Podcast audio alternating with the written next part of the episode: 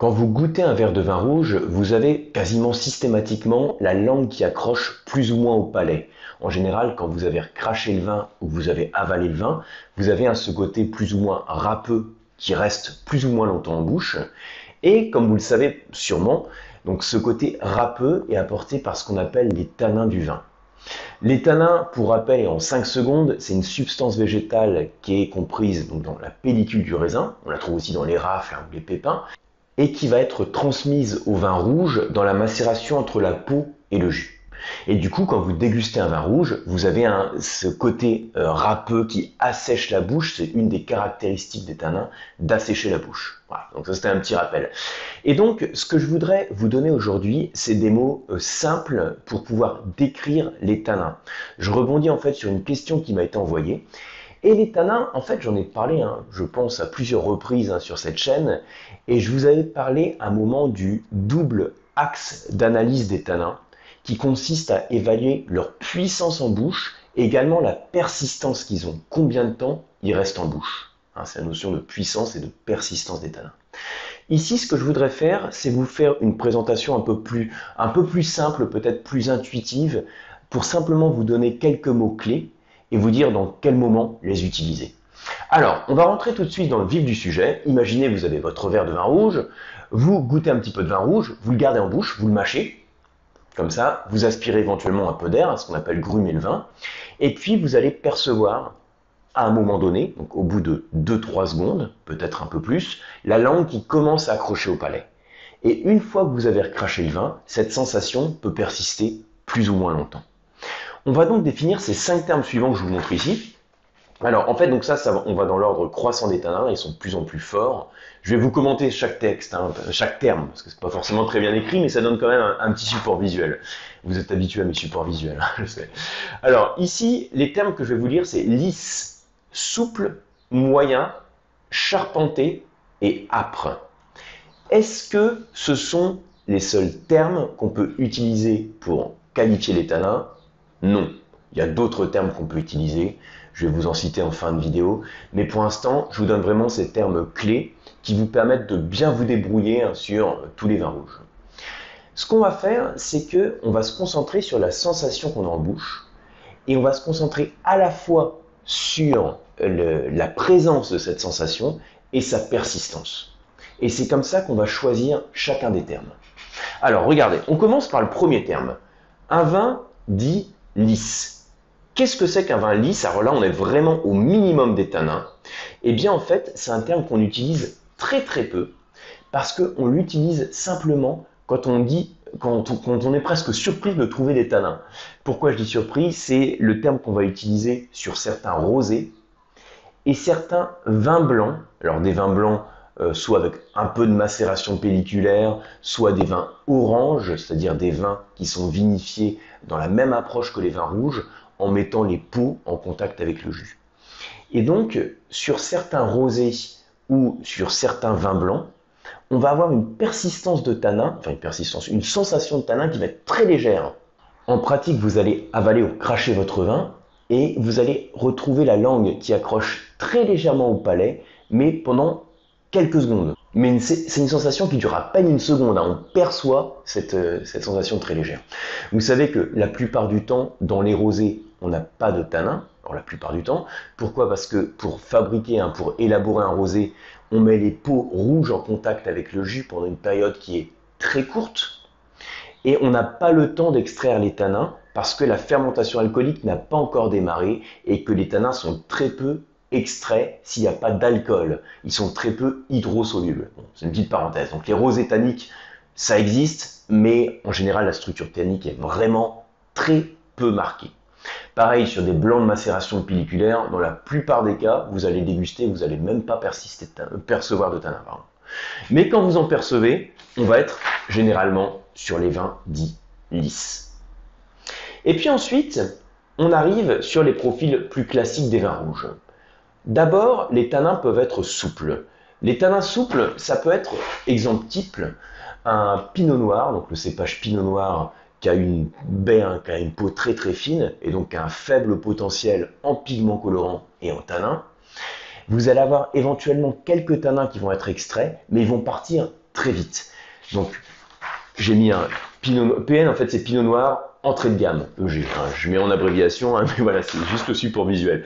Pinot Noir d'entrée de gamme, c'est-à-dire il n'y a pas une grande concentration, il n'y a pas une grande maturité dans la baie, c'est frais, il y a de l'acidité, et puis les tanins disparaissent très vite, mais vous les percevez.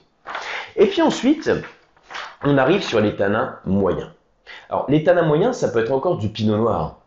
Mais là, on est sur un pinot noir avec des rendements un peu plus faibles, plus de concentration. Et puis, on va avoir une persistance des tanins qui vont rester, une fois qu'on a recraché le vin, qui vont rester 2-3 secondes en bouche. Et je vous donne ce repère de se concentrer sur les tanins quand on a recraché le vin, parce qu'au bout de quelques secondes, la salivation va rincer les tanins.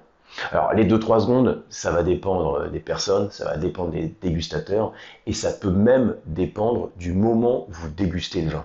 Parce que votre salivation peut varier hein, en fonction de la journée, en fonction de votre forme physique, il y a plusieurs facteurs qui peuvent jouer. Mais ça donne un peu quand même une indication.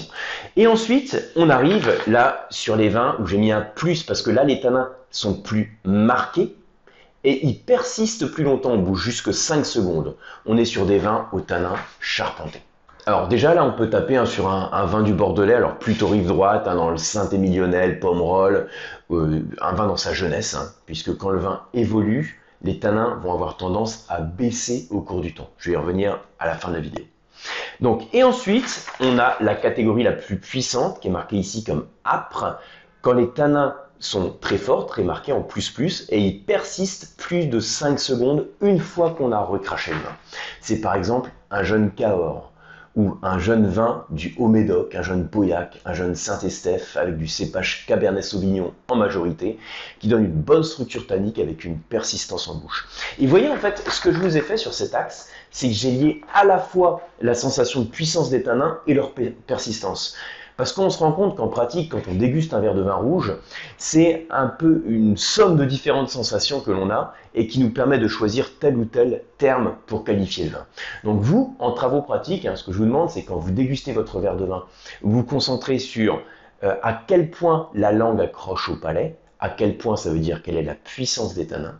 Et quand vous avez recraché le vin, vous allez avoir les tanins qui vont persister plus ou moins longtemps.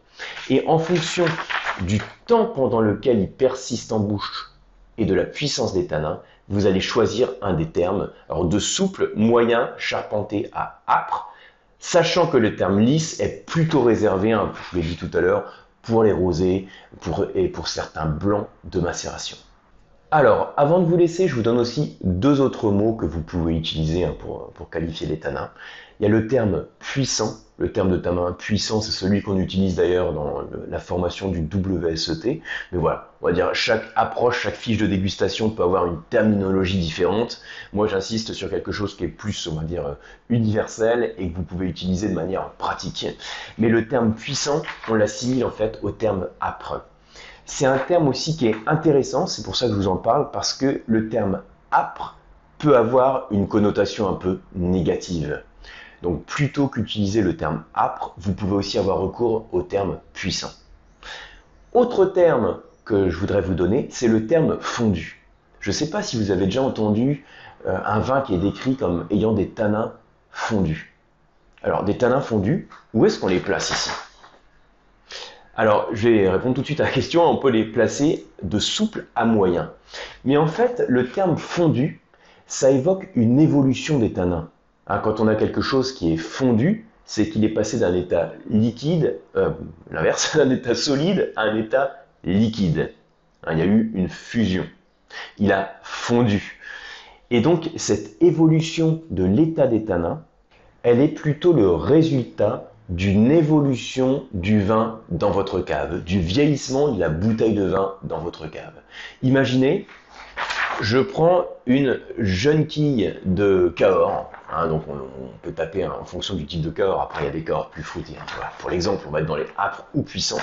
Les tanins persistent en bouche, ils sont bien râpeux, le vin accroche.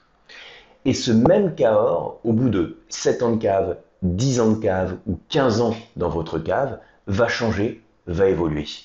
Et les tanins ne restent pas les mêmes au cours du temps. Les tanins évoluent et on peut dire que les tanins vont fondre. En fait, les tanins, euh, l'ensemble des composés phénoliques en fait vont s'agglomérer, donc c'est les tanins, les pigments colorants, ça fait une espèce de, dépôt, enfin même pas une espèce, ça fait un dépôt qui va précipiter, qui va se déposer dans le fond de votre bouteille, et le vin va avoir tendance à s'arrondir. Et c'est cette sensation en fait de tanin qui va passer de l'âpre au souple moyen s'accompagne aussi généralement d'une certaine complexité aromatique qui est apportée par l'évolution. Parce que quand le vin vieillit, il va développer des arômes qui sont liés à cette évolution. Hein, moi, ce que j'appelle les arômes d'automne, euh, les arômes de sous-bois, d'humus, de champignons, avec des arômes de fruits plus évolués. Et donc quand on parle de tanin fondu, c'est un terme que vous pouvez utiliser également, mais sachez que si la sensation est liée plutôt à des tanins souples à moyens par rapport aux repères que je vous ai donnés, on a cette idée d'évolution des tanins au cours du temps. Donc voilà pour cette leçon vidéo, j'espère que vous avez appris des choses. Euh, gardez en tête hein, ces cinq termes, lisse, souple, moyen, charpenté, âpre, et essayez de les utiliser systématiquement à chaque fois que vous ouvrez une quille de vin rouge. Si la vidéo vous a plu, comme toujours, merci de la partager, merci de la liker et de vous abonner à la chaîne si ce n'est pas encore fait. On se retrouve sur mes emails quotidiens ou quasi quotidiens. C'est le premier lien qui est en description de la vidéo. Et on se retrouve également sur les certifications sur le site lecoam.eu et la box pour se former au vin, les masterclass de la dégustation. Merci et à bientôt.